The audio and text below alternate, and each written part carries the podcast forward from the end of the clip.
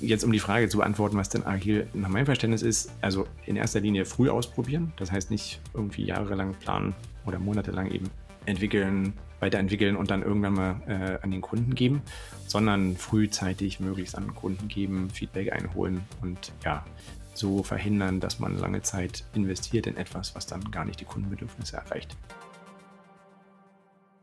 Herzlich willkommen zu einer neuen Episode des Digitale Leute Podcast. Mein Name ist Stefan Voskötter, ich bin der Gründer von Digitale Leute und ich freue mich heute, Jan Hegewald wieder dabei zu haben. Er ist schon fast ein Stammgast jetzt bei Digitale Leute. Das freut mich sehr. Hallo Jan. Ja, hallo Stefan. Ich freue mich hier zu sein. Das ist wie immer äh, natürlich eine tolle Sache.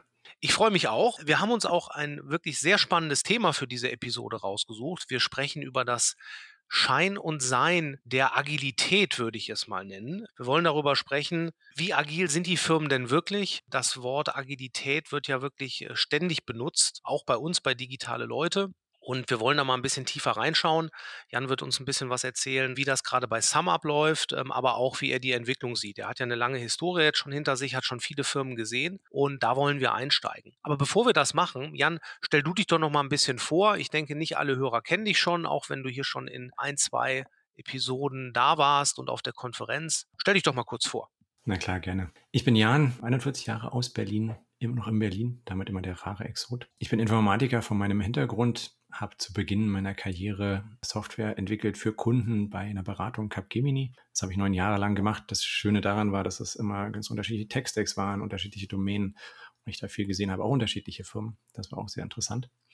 Und nach den neun Jahren bei Capgemini war ich in einer anderen Beratung, Campana und Schott. Da liegt der Fokus auf Projektprogrammen und Portfolio-Management-Beratung. Ich habe da ein kleines Team geführt, was technische Lösungen für genau diese Themen eingeführt hat und auch viel Prozessberatung gemacht hat rund um Projektprogramm, Portfolio-Management. Und das war so die Zeit, als Agilität gerade in Mode kam und, und aufkam und gerade auch so als Kontrast zwischen Projektmanagement-Methoden viel, sagen wir mal, vermarktet wurde. Und nach den zwei Jahren in der Beratung bin ich in den E-Commerce gewechselt, ich war bei Idealo vier Jahre als Head of Technology für B2B. Das heißt, ich habe, also nicht ich, sondern meine Abteilung hat dafür gesorgt, dass Hunderttausende von Online-Händlern in den Preisvergleich technisch integriert werden können.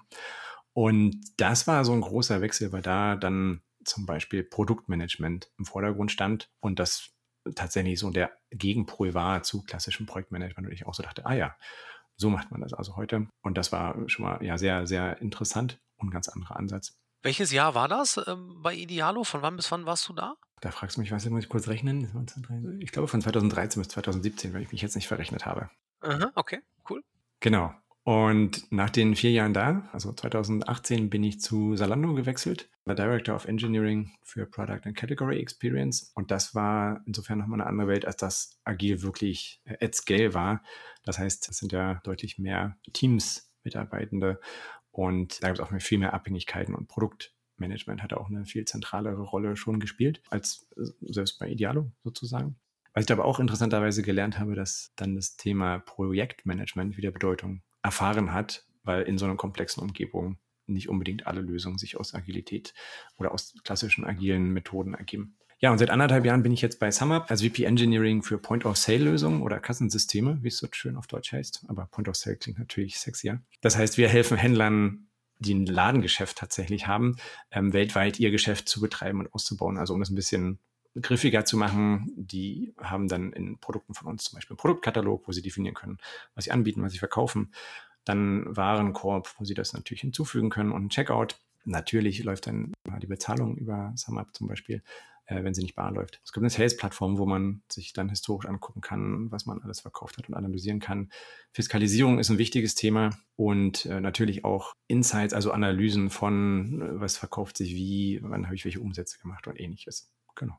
Also SumUp ähm, werden ja viele der Hörer auch schon damit in Berührung gekommen sein. Ich sage mal, viele Händler nutzen das ja wirklich mittlerweile, um erstmal Kreditkartenzahlungen zu, äh, zu akzeptieren. Ähm, so ist SumUp, glaube ich, auch gestartet. Und das, was ihr jetzt macht, ihr baut jetzt rund um diese Kernfunktionalität am Anfang immer weiter auf und bietet weitere Features und Services da drumherum an.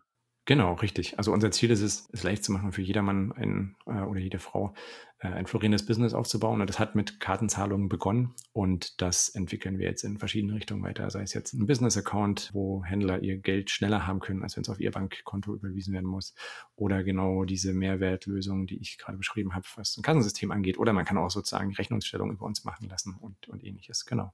Mhm. Da gehen wir auch später noch mal ein bisschen drauf ein, wenn wir noch mal wirklich ein bisschen auf den den Prozess bei SumUp, äh, eingehen, wie ihr dort eure Strategie macht, wie ihr die, äh, Themen runterbrecht. Aber vorher wollen wir erst noch mal so ein bisschen dieses Thema aufmachen. Äh, was ist denn wirklich Agilität? Und das, ähm wir sind ja so gemeinsam auf dieses Thema gekommen irgendwann und das finde ich schon spannend, weil das ist ja eigentlich das Buzzword schlechthin. Agilität. Das nutzt ja wirklich jeder in jeder Hinsicht. Und ich sag mal, das ist ganz interessant, weil digitale Leute oder als wir digitale Leute gestartet haben, da war eigentlich für uns relativ früh klar, wir wollen wirklich aufpassen, nicht in dieses Buzzword-Bingo mit einzusteigen. Also so Sachen wie digitale Transformation haben wir immer versucht, auf jeder Konferenz dieses Wort zu verhindern. Wir haben geguckt, dass wir das in unseren Texten äh, nicht so benutzen. Wir hatten sogar mal die Idee, ein Buzzword-Bingo-Buzzer auf der Konferenz äh, hinzustellen, sodass die Teilnehmer äh, an die Bühne gehen können, wenn jemand ein äh, Buzzword oder äh, Bullshit-Bingo auf der Bühne gemacht hat, dass er diesen Buzzer pushen kann. Ja, dass dann klar wird, okay, das war jetzt mal wieder ein Buzzword. Und du hast das jetzt hier so aufgebracht mit Agilität als dem, dem Oberbuzzword. Da müssen wir jetzt auch wirklich gucken, ob wir das bei digitale Leute vielleicht schon viel zu lange, viel zu buzzwordig benutzt haben. Das werden wir jetzt sehen. Wir werden da jetzt mal einsteigen. Vielleicht fangen wir einfach mal damit an. Was ist denn für dich Agilität? Was, was sollte es denn wirklich bedeuten, wenn man es so benutzt, dass es nicht ein Buzzword ist, dass es keine leere Worthülse ist, sondern was bedeutet für dich Agilität? Vielleicht kannst du es auch ein bisschen an dem Beispiel machen. Du hast ja gesagt, du bist dann aus der Beratung zu Idealo gegangen, später diesen Schritt zu Zalando. Was hat sich da geändert? Was ist Agilität da für dich? Wie, wie macht sich das sichtbar im Unternehmen? Ja, das sind jetzt zwei Fragen. Ne? Das eine, was, was es bedeutet eigentlich, also für mich zumindest äh, heute, und das andere ist so ein bisschen, wie sich das entwickelt hat. Entwickelt hat sich ja in erster Linie als so ein Engineering, ich will jetzt, also da würde mich jetzt steinigen, aber Engineering Projektmanagement Framework, wie kann ich effizient in einem Team Software entwickeln?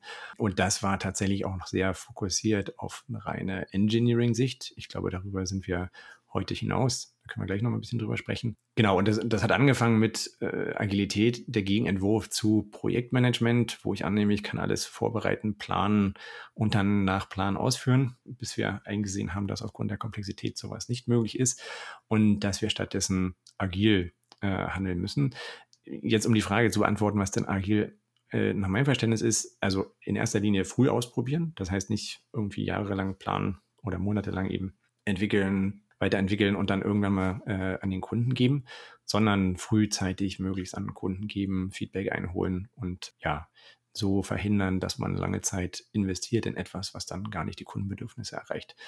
Genau dieses Iterieren ist der zweite wichtige Punkt neben dem frühen Ausprobieren. Also wir wissen am Anfang oft nicht, was funktioniert und natürlich kann man AB testen und User Research machen, muss man auch. Dennoch wird sich ein Produkt weiterentwickeln, selbst wenn es dann eingeführt ist. Und das ist super wichtig, dass man nicht denkt, man baut das einmal und dann ist es da, sondern dass man tatsächlich, das ist der Produktmanagement-Gedanke, ne? ich mache damit weiter und äh, verstehe, wie Kunden mein neues Produkt benutzen und äh, verbessere es weiter. Und aber der allerwichtigste Punkt, das ist der dritte eigentlich und damit auch schon für mich der letzte entscheidende, Kundenfokus. Also beim Thema Buzzword Bingo, ne, es ist ganz viel Agilität, wird immer verwendet, um, ah, wir führen neue Methoden ein, wir haben jetzt, wir jetzt Stand-Ups, dies und jenes. Von der agilen Transformation wollen wir gar nicht reden. Aber das ist keine Selbstbeschäftigung. Ne? Wir müssen Nutzen für Kunden schaffen. Das ist am Ende das Entscheidende, auch in der Agilität. Und dem Kunden ist es auch letztendlich völlig egal, ob du jetzt Daily Stand-Up machst oder ob du eine Retrospektive machst oder was auch immer. Äh, deswegen ist dieser Kundenfokus für mich noch das fast zentralste Element, das ist halt äh, total wichtig und das wird gerne vergessen und hinter so Cargo-Kulten wie wir machen jetzt Scrum by the Book verborgen. Und das ist dann immer schade, sowas. Ne?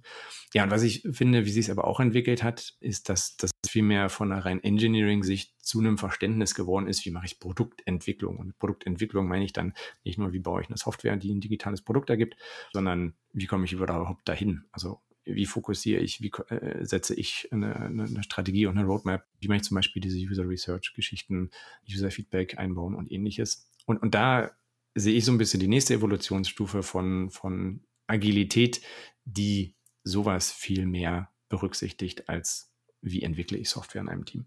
Okay, du hast gestartet mit iterativer Softwareentwicklung und so habe ich das auch für mich im Prinzip abgespeichert. Agilität bedeutet, oder daher kommt das Wort eigentlich.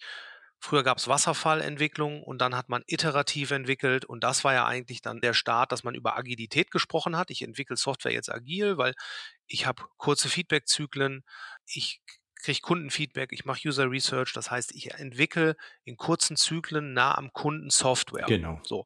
Und das ist ja eigentlich das, wenn man über Agilität spricht, über agile Softwareentwicklung, worüber man auch sprechen sollte. Aber dieses Buzzword-Bingo passiert ja da, dass jetzt eigentlich jedes große Unternehmen, auch in ganz anderen Funktionen, die mit Softwareentwicklung vielleicht gar nichts zu tun haben, die sprechen jetzt ja auch davon, okay, ich bin agil, wir sind agil, wir lernen jetzt agile Methoden.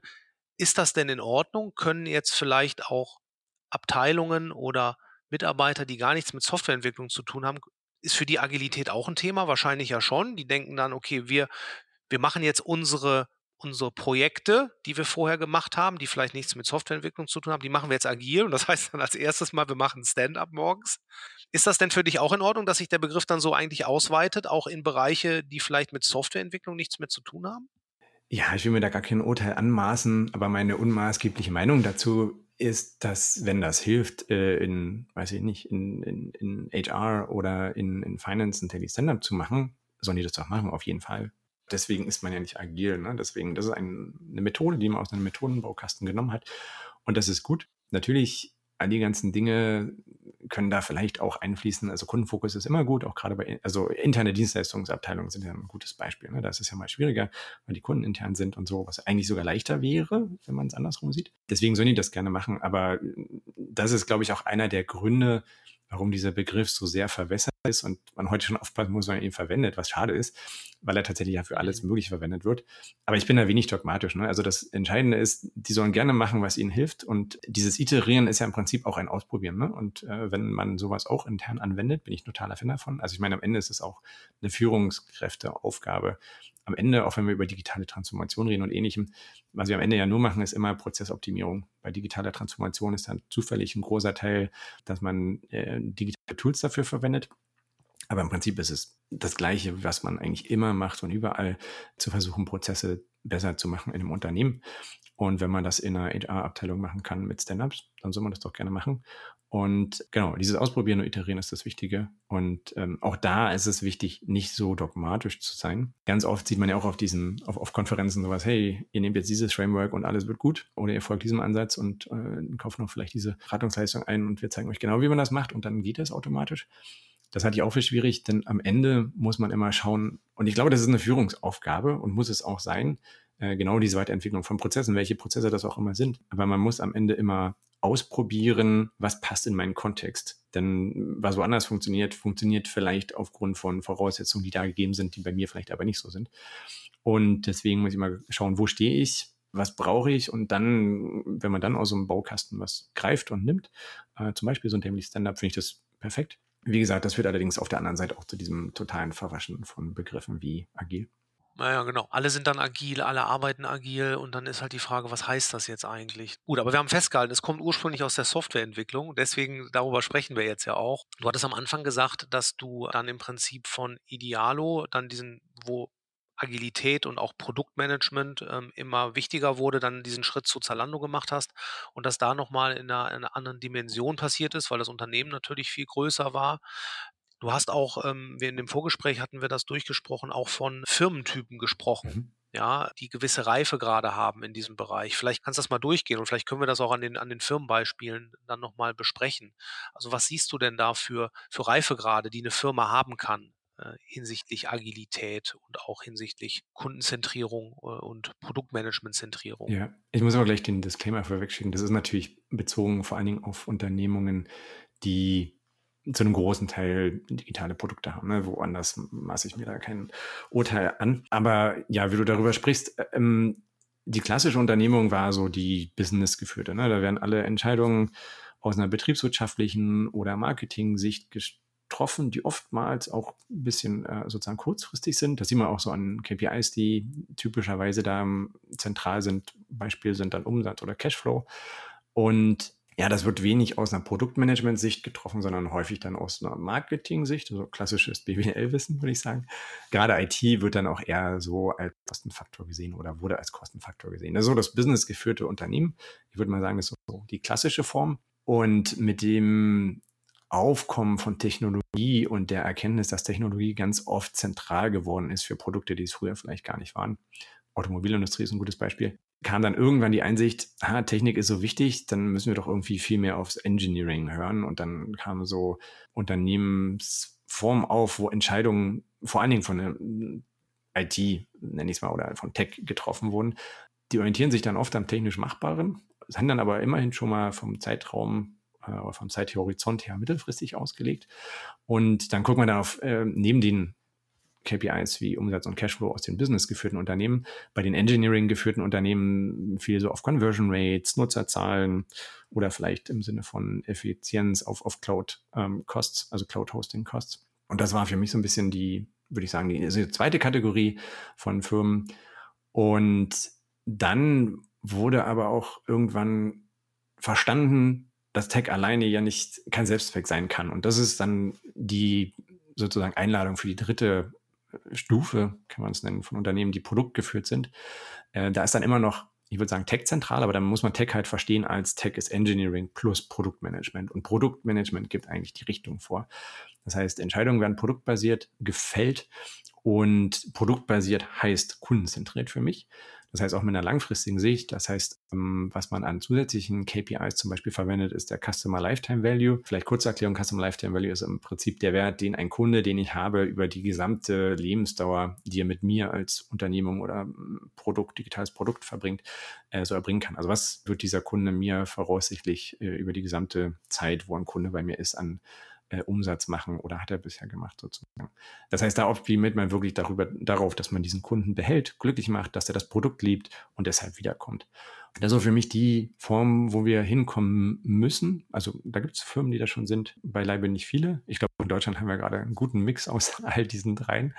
Aber ich glaube, am Ende muss man zu diesem Produktgeführten kommen. Wobei ich auch sagen muss, das heißt nicht, dass Produkt alles entscheidet. Ne? Also das Produkt entscheidet das, was wir machen, aber nicht das Wie. Manchmal sehe ich das auch, dass dann Produktmanager, um jetzt wieder sehr rein zu zoomen, äh, den Engineers genau sagen, du machst jetzt das und machst jetzt das und nein, das räumst du jetzt nicht mehr auf, sondern du machst jetzt dieses Feature. Das ist natürlich auch nicht die Frage. Ne? Produktmanagement aus meiner Sicht muss eher eine strategische Rolle einnehmen, tatsächlich diese langfristige Sicht und, und Kundenfokus und Kundennutzen. Und äh, Engineering im Gegenzug ist dadurch nicht unwichtig geworden, sondern Engineering hat dann für sich die Delivery-Verantwortung, also selber zu entscheiden, wie schnell können wir das delivern, sicherzustellen, dass wir es auch in der Qualität delivern und langfristig eine skalierbare technische Architektur, wenn wir jetzt ein hauptsächlich digitales Produkt haben, skalierbar, weiterentwickelbar und so weiter und so fort. Das darf man auch nicht missverstehen. Manchmal wird also dieses Produktgeführte dann mhm. missverstanden zu, die Produktmanager sagen einfach den Engineers, was sie machen sollen.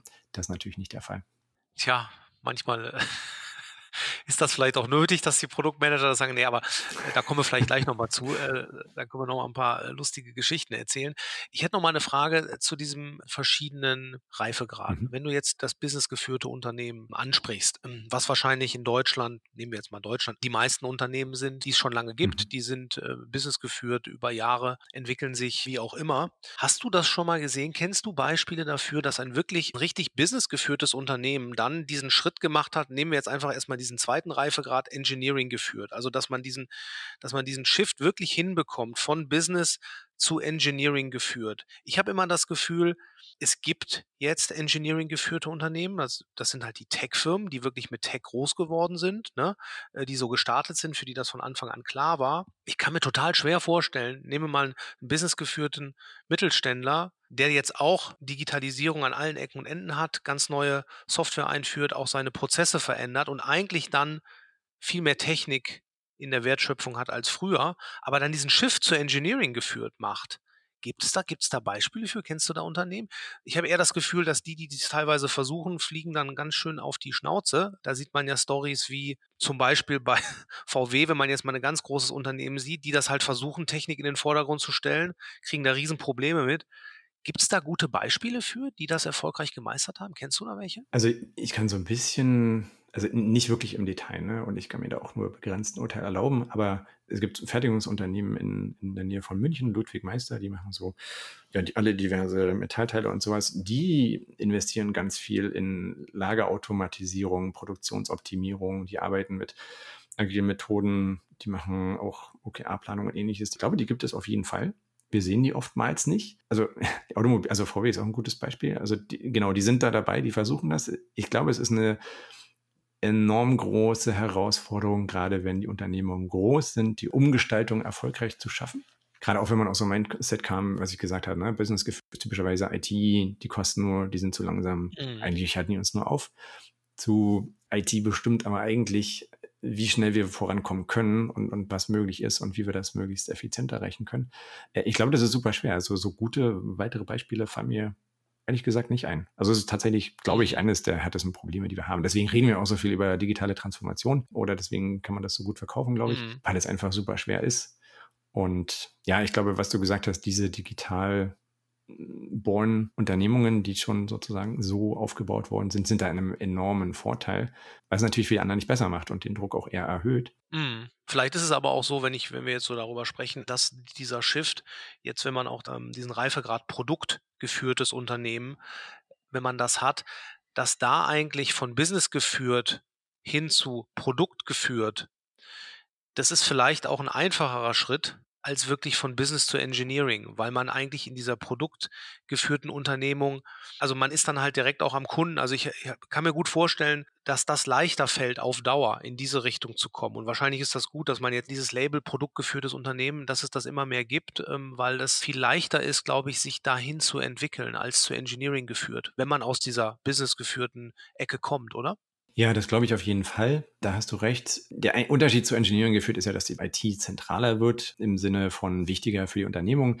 Das kann dazu führen, dass sie gerade dezentraler wird. Äh, zum Beispiel Salando hat ja damals irgendwann eingeführt dieses Tech Everywhere, das gleiche, was SumUp macht. Das heißt, es gibt keine zentrale IT-Abteilung, die ein Service-Provider ist, sondern wer relevant IT braucht, muss das selber in der Organisation haben, in der eigenen und konkurriert dann nicht mit anderen um Kapazität, sondern muss es im eigenen Budget verantworten. Das finde ich ganz wichtig.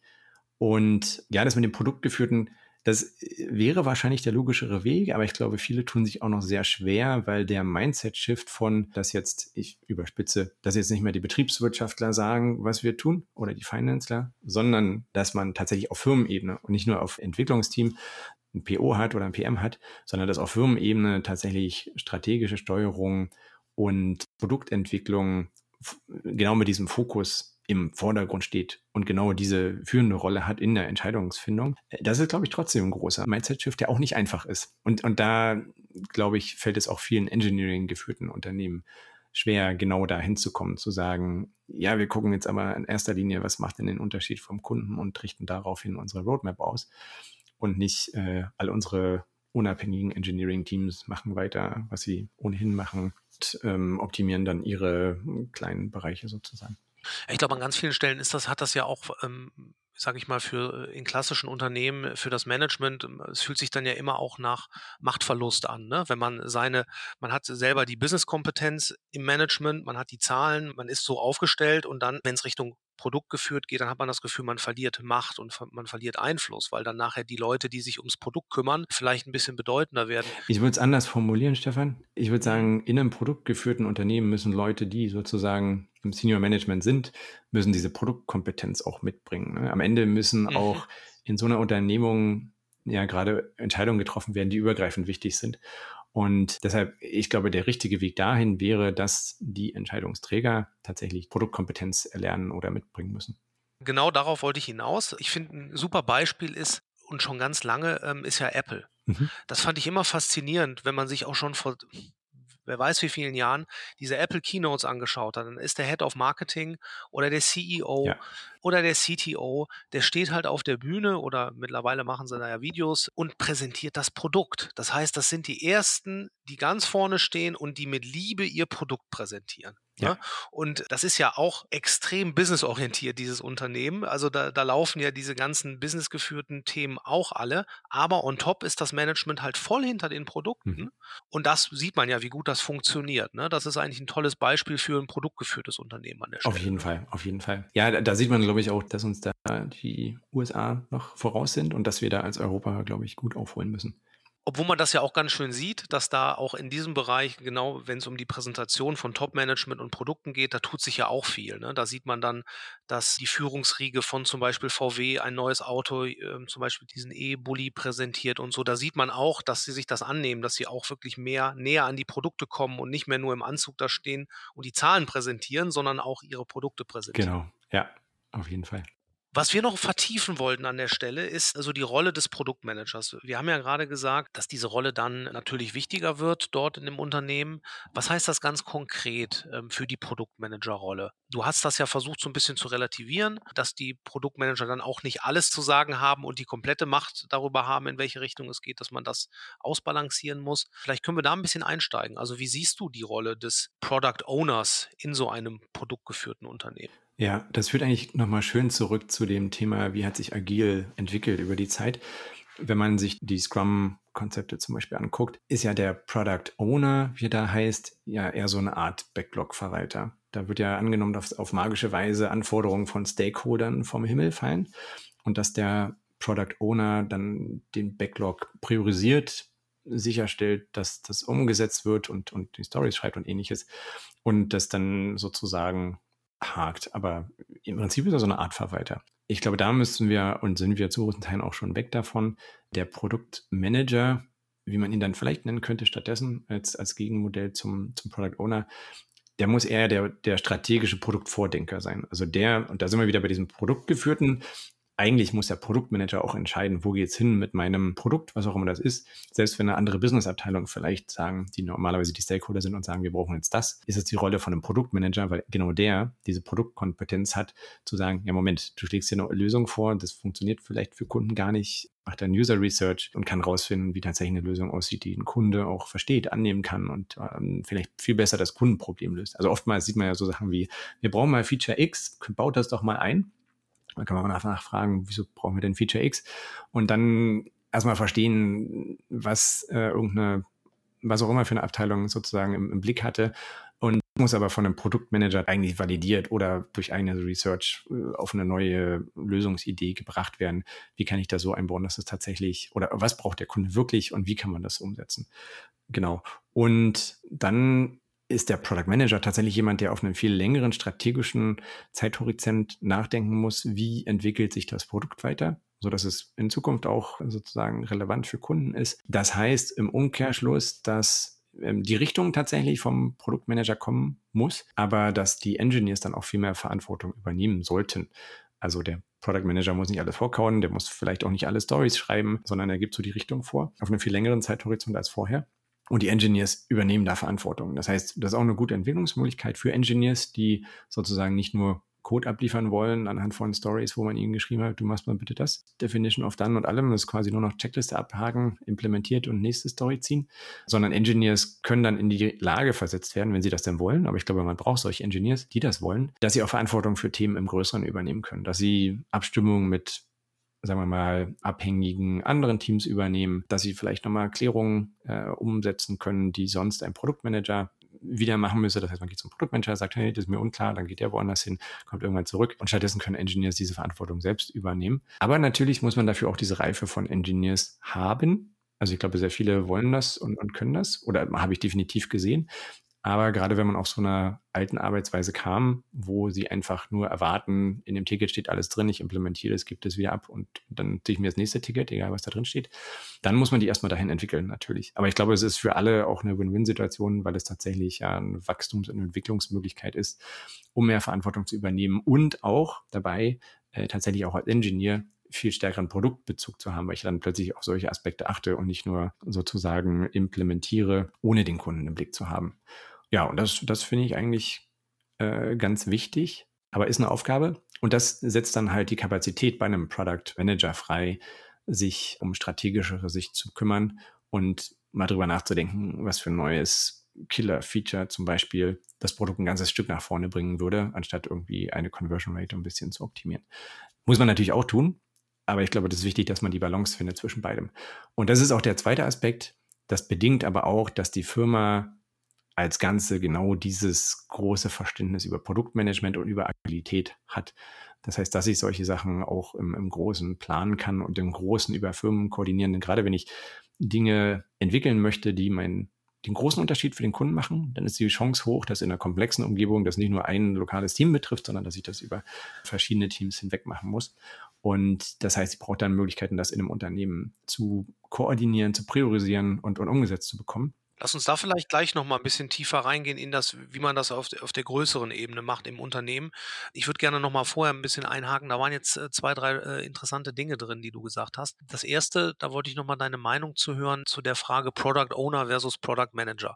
Wir haben diese Frage immer wieder. Wir bilden ja jetzt auch seit einer gewissen Zeit Product Owner aus. Wir haben ja so ein Bootcamp gestartet, in dem wir Product Owner ausbilden. Das sind teilweise Quereinsteiger, teilweise sind das Juniors oder Trainees in bestehenden Tech-Teams, die sich so die, die Basics äh, nochmal holen. Und da haben wir immer wieder diese Diskussion, wir nennen das Product Owner Bootcamp und dann ist immer die Frage, ja, werden wir hier zum Product Owner ausgebildet oder werden wir zum Product Manager ausgebildet? Ja, und da haben wir immer sehr interessante Diskussionen und am Ende ist es auch gar nicht so einfach, da irgendwie eine vernünftige Antwort äh, für zu finden. Was du gerade gesagt hast, siehst du das so, dass eigentlich der Product Owner eigentlich der ist, der mehr am Backlog arbeitet und mehr diese, diesen Scrum-Prozess zusammenhält, der die Regeltermine macht, im Prinzip so dieses Daily Business, das Handwerkszeug eines Product Owners. Das sind eher die Product Owner Aufgaben und der Product Manager ist dann auch der, der ein bisschen mehr langfristig über die Roadmap, über das Strategische nachdenkt.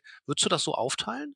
Ja, in meinem Kopf sehe ich das genau so. Man muss aber fairerweise sagen, dass das ja eine große Sprachverwirrung ist. Denn wenn man den Term Product Owner nimmt, würde ich sagen, das ist ja eigentlich eher der wirklich das Produkt ownt und der eigentlich langfristiger denken sollte. Und ein Product mhm. Manager könnte man ja naiv vermuten, ist jemand, der tatsächlich eher so ein Backlog nur managt. Aber aus historischen Gründen ne, im, im Scrum wurde halt Product Owner als Term definiert für etwas, was eigentlich eher so ein Verwalter ist, ist es halt genauso, wie du sagst. Also so nehme mhm. ich es wahr. Äh, ist immer die Frage, wie man das individuell versteht und wie Firmen einen Titel vergeben und das interpretieren. Aber ich sehe das genauso wie du. Also PO ist eigentlich das klassische Modell, wo man eher ein Backlog-Verwalter ist und ein Product Manager ist so das neuere Modell, wo man tatsächlich strategisch ein Produkt verantwortet und strategisch weiterentwickelt. Mhm. Okay. Und dann hattest du das Zweite, was ich auch interessant fand, was du gesagt hast, ist, ähm, man braucht dann natürlich Engineers, die das auch wollen, die nicht so eng, sage ich, oder so detailliert geführt, hätte ich jetzt fast gesagt, ist das falsche Wort, aber ähm, die im Prinzip über sehr detaillierte Stories sehr genau gesagt bekommen, wie sie was zu tun oder was sie zu tun haben man braucht eigentlich Engineers, die wirklich Lust haben, auch Dinge selber zu nehmen und dann mit sehr, sage ich mal, ja, wenig definierten Anforderungen auch Sachen dann umzusetzen. Dafür braucht man aber sehr erfahrene Leute, die eigentlich auch diese Product Owner Rolle schon sehr gut kennen. Ich habe das in einem meiner letzten Projekte erlebt, wo ich mit sehr erfahrenen Leuten zusammengearbeitet habe. Da bist du als Product Owner total entlastet, weil man einfach weiß, okay, man kann Stories sehr grob definieren und sie werden halt perfekt abgearbeitet. Sie werden von den von den Engineers selber nochmal runtergebrochen in einer guten Art und Weise, dass man sich da eigentlich keine Sorgen machen muss. Wenn man aber solche Teams nicht hat, äh, ich erinnere mich an mein erstes Startup in 2006, da habe ich mit einem Offshore-Team in Polen gearbeitet und äh, ich war der Product Owner dafür. Da musste man wirklich jedes Detail vorkauen, weil es sonst nicht vernünftig umgesetzt wurde. Ne?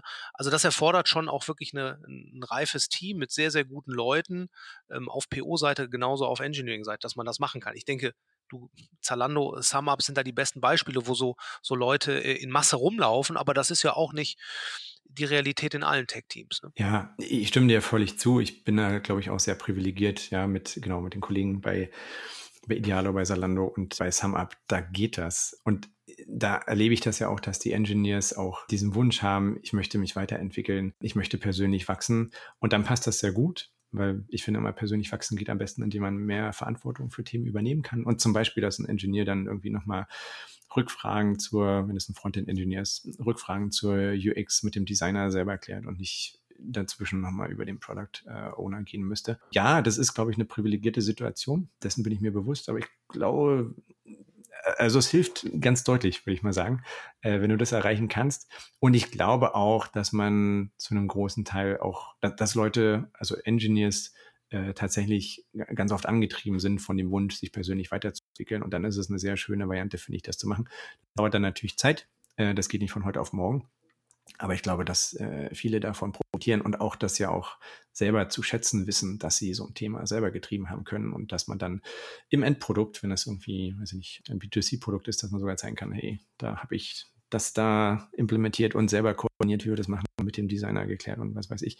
Das ist ja auch schön eigentlich. Aber ja, man braucht natürlich Leute, die motiviert sind, diese Entwicklungen zu machen. Das, das bleibt deswegen trotzdem wahr. Und eine Sache, die ich noch, an, äh, noch mal gerade aufgreifen wollte, das Thema Product Owner versus Product Manager. Mhm. Wir versuchen das in der School auch ähm, wirklich so auszutarieren. Ich, ich würde mal sagen, dass wir circa 60, 70 Prozent eher Product Owner Methoden und Themen äh, in der mhm. School machen und 30 Prozent Product Manager Themen, wenn wir das so mhm. einteilen mhm. wollen, wie wir das jetzt gerade gemacht haben, eher so diese strategischen Themen oder ich finde das schon aber auch sehr wichtig, dass erstmal äh, dieses Handwerkszeug erstmal gegeben ist, weil am Ende des Tages hast du ein Entwicklungsteam, du hast einen Product Owner und du willst ein richtig gutes Produkt shippen. Und das ist erstmal der Kern, ne, dass wirklich der, der Prozess läuft, dass die Release-Zyklen laufen, dass das Produkt stimmt, dass die an, ne, dass diese ganze Maschine läuft. Ich finde so ein bisschen diese Product Manager-Themen sind dann auch ein bisschen eine Kür. Also wenn man die Zeit dafür hat, wenn, wenn das alles so läuft, wenn man in der Lage ist, wirklich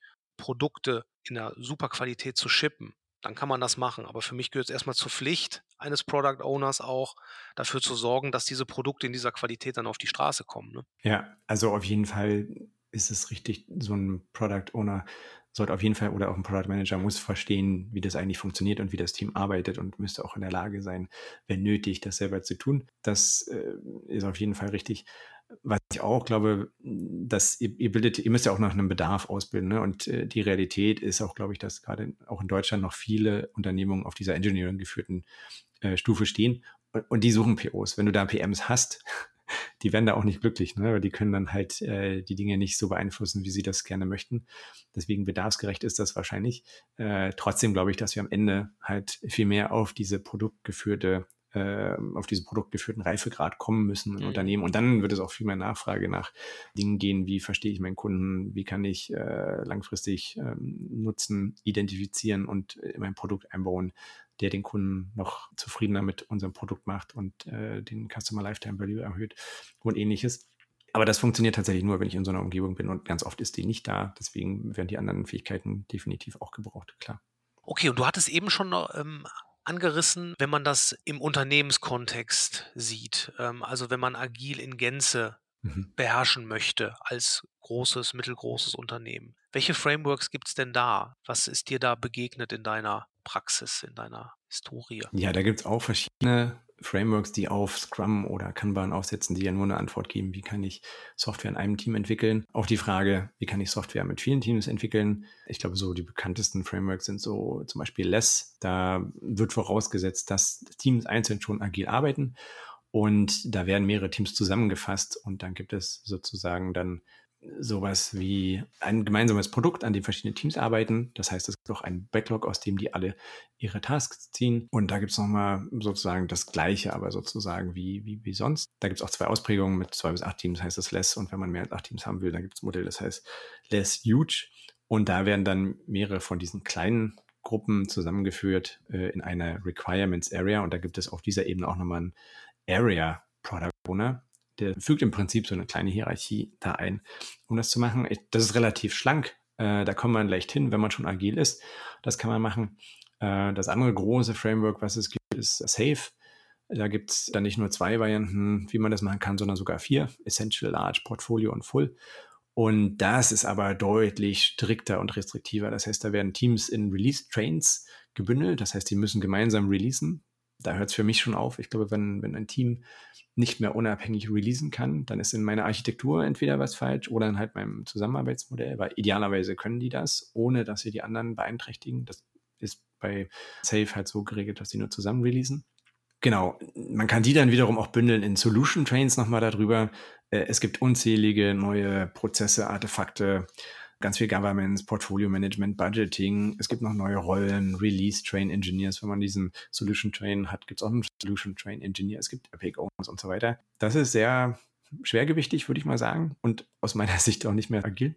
Und äh, was ich aber auch denke, dass beides eigentlich so Pro Beratungsprodukte sind. Ne? Also insbesondere bei Safe ist das so, wenn man Safe einführen möchte, heißt es, oh ja, da musst du erstmal ganz viele Leute zertifizieren lassen, schulen lassen, dann kannst du das mal ausrollen. Und da kommen wir ein bisschen zu dem zurück, was ich am Anfang gesagt habe. Ich glaube, am Ende geht es um Prozessoptimierung. Ne? Wie können wir zusammenarbeiten? Und das ist und muss eigentlich bleiben eine Führungsaufgabe. Und wenn ich das immer outsource an, äh, wir machen es jetzt mit nur sozusagen externe Unterstützung und nur Pause, Kopie von dem. Kann man auch machen, wenn man gar nichts hat, ne? dann braucht man auch externe Unterstützung, keine Frage. Ne? Man braucht auch Best Practices und so weiter und so fort. Aber am Ende ist es eigentlich wichtiger, dass ich verstehe, wie ich meine Firma da führe und weiterentwickle. Das müssen halt alle Führungskräfte verstehen und daran arbeiten.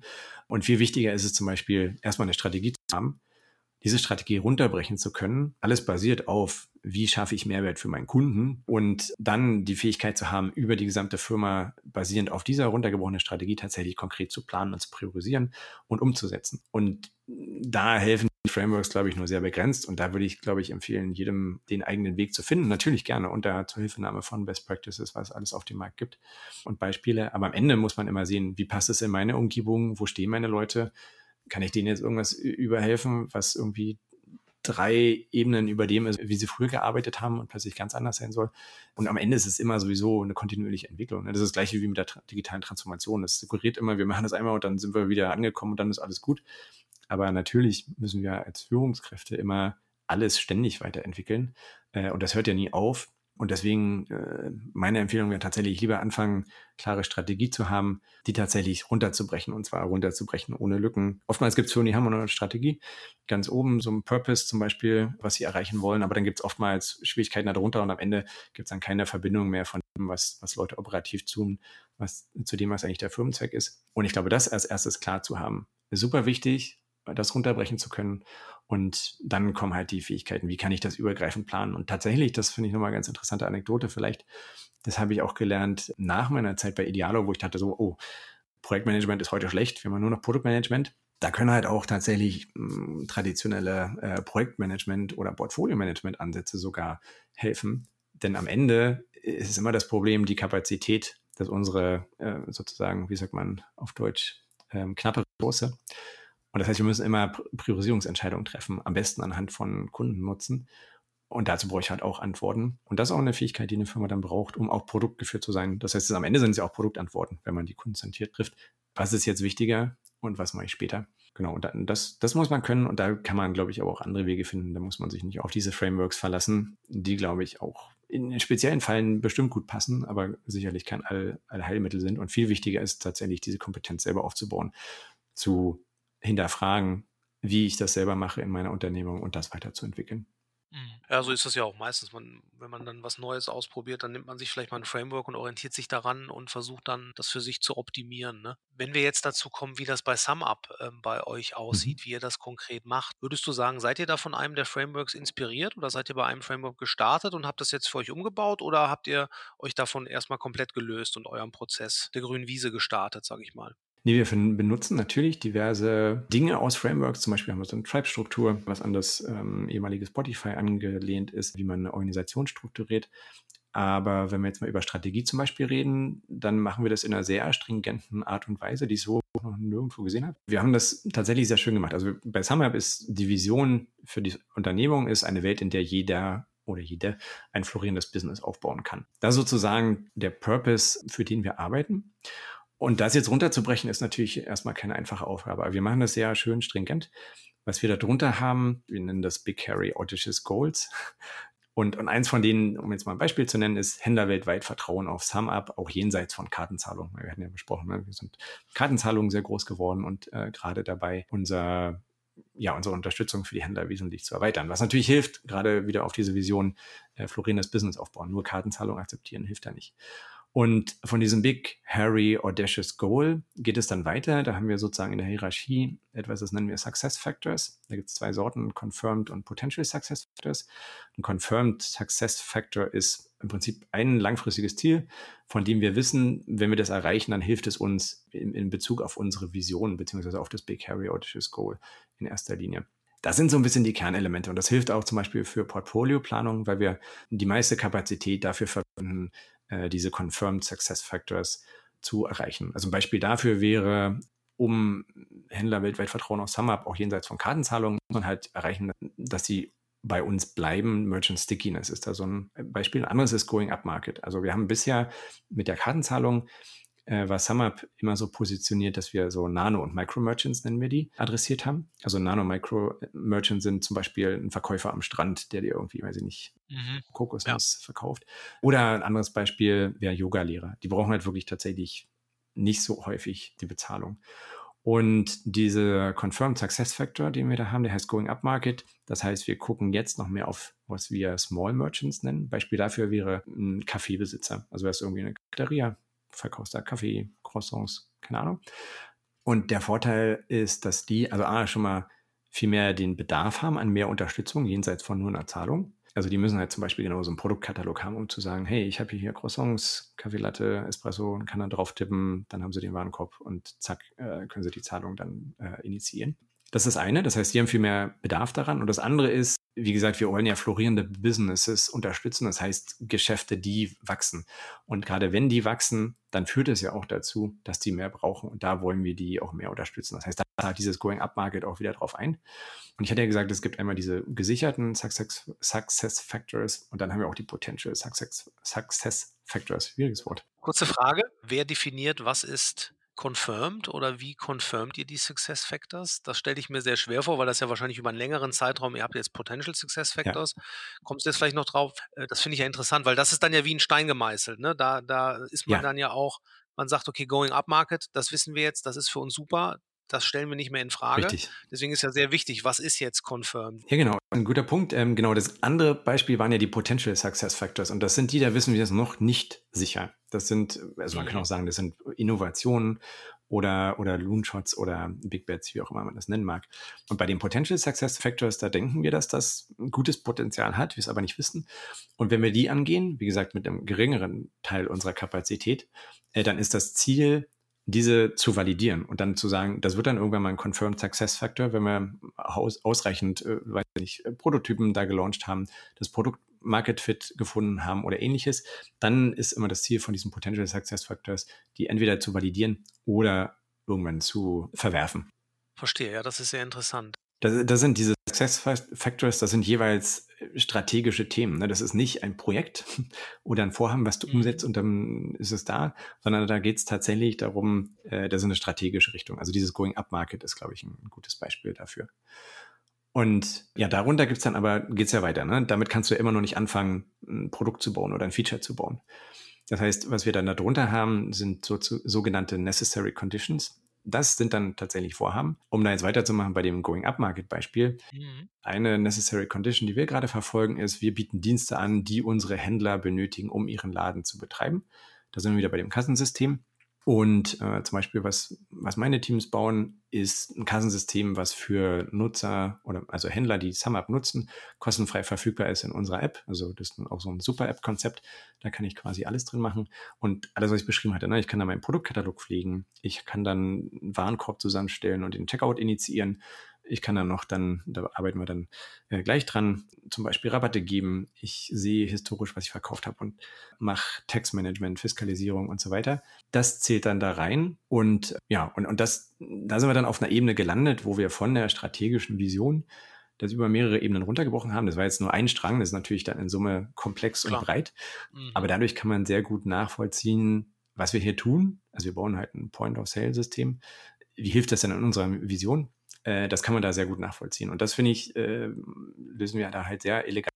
Und was auch wichtig ist, was du gesagt hast, das sind dann unterschiedliche Zeithorizonte. Ne? Also diese Vision, die ist super stabil, die hat SumUp seit zehn Jahren. Diese Big Carry Audacious Goals, die sind tatsächlich über Jahre konstant. Da kam jetzt neulich mal ein, ein neues dazu. Und diese Success Factors sind dann auf einer Ebene, die sozusagen vom Zeithorizont kürzer ist. Dann gibt es diese Necessary Conditions und darunter machen wir dann auch wieder Detailthemen, Planungen mit, mit OKRs, die dann auf so einem Quartal zum Beispiel basieren. Und das ist eigentlich ganz schön, weil das ganz oft meiner Erfahrung nach fehlt. Okay, darunter kommt dann die OKR-Planung. Äh, interessant. Da haben wir ja auch schon zugesprochen. Da warst du das erste Mal bei uns, äh, bei Digitale Leute. Da hatten wir unseren Remote Summit 2020. Ne? Da haben wir über OKRs bei Zalando gesprochen. Ja, lang ist her. Wenn das die Hörer interessiert, könnt ihr auch auf Digitale Leute finden. Haben wir auch noch online. Könnt ihr da noch mal ein bisschen einsteigen. Lass uns vielleicht versuchen, das noch einmal so zusammenzufassen. Wir sind da jetzt tief äh, abgestiegen an vielen Stellen. Was wäre dein Fazit? Also mein Fazit so ein bisschen, wenn ich das höre. Das eine ist, die Rolle des Produktmanagers wird immer wichtiger oder Product Owners eher Product Managers, wenn man die strategischen Komponenten mit reinnimmt. Das wäre jetzt so für mich ein Fazit. Hättest du auch noch was, was du da drunter packen wolltest, so als Abrundung dieses Podcasts? Ja, auf jeden Fall. Ich glaube, im Sinne, wir haben ja angefangen mit, wie hat sich Agilität entwickelt. Wichtig ist aus meiner Sicht, dass wir mehr und mehr dazu kommen müssen, dass wir tatsächlich dieses produktgeführte Denken in Unternehmungen haben. Und Unternehmung muss auch heißen, einerseits auf der Ebene, wie du es beschrieben hast, von einem Product Owner zu einem Product Manager, aber die müssen auf jeden Fall dann unterstützt sein von einem Produktverständnis durch die ganze Firma hindurch. Das heißt, auch Senior Management muss vor allen Dingen produktzentriert denken und handeln, gerade weil man dann diese ganzen Koordinations- und Herunterbrech- und, und ähnliche Herausforderungen hat und, und das, glaube ich, nicht isoliert dann in einzelnen Teams nur funktionieren kann, dass man kundenzentriert ist. Ja, also das halte ich für eine sehr wichtige Entwicklung und das ist so die Modernisierung von Agilität. Und es wäre schön, wenn wir den Begriff wieder schaffen könnten, aber ich glaube, da kommen wir nicht mehr hin. Ja, das ist doch ein schönes Schlusswort. Die Modernisierung von Agilität äh, müssen wir schaffen. Äh, wir werden das weiter beobachten und werden auch zu dem Thema bestimmt noch weitere Inhalte produzieren auf Digital Leute. Jan, erstmal vielen Dank, dass du da warst und für die ganzen Insights, die du uns gegeben hast. Ja, vielen Dank, war wie immer sehr schön. Ja, war eine Freude. Ja, super. Dann hab noch einen schönen Tag und bis bald. Bis bald.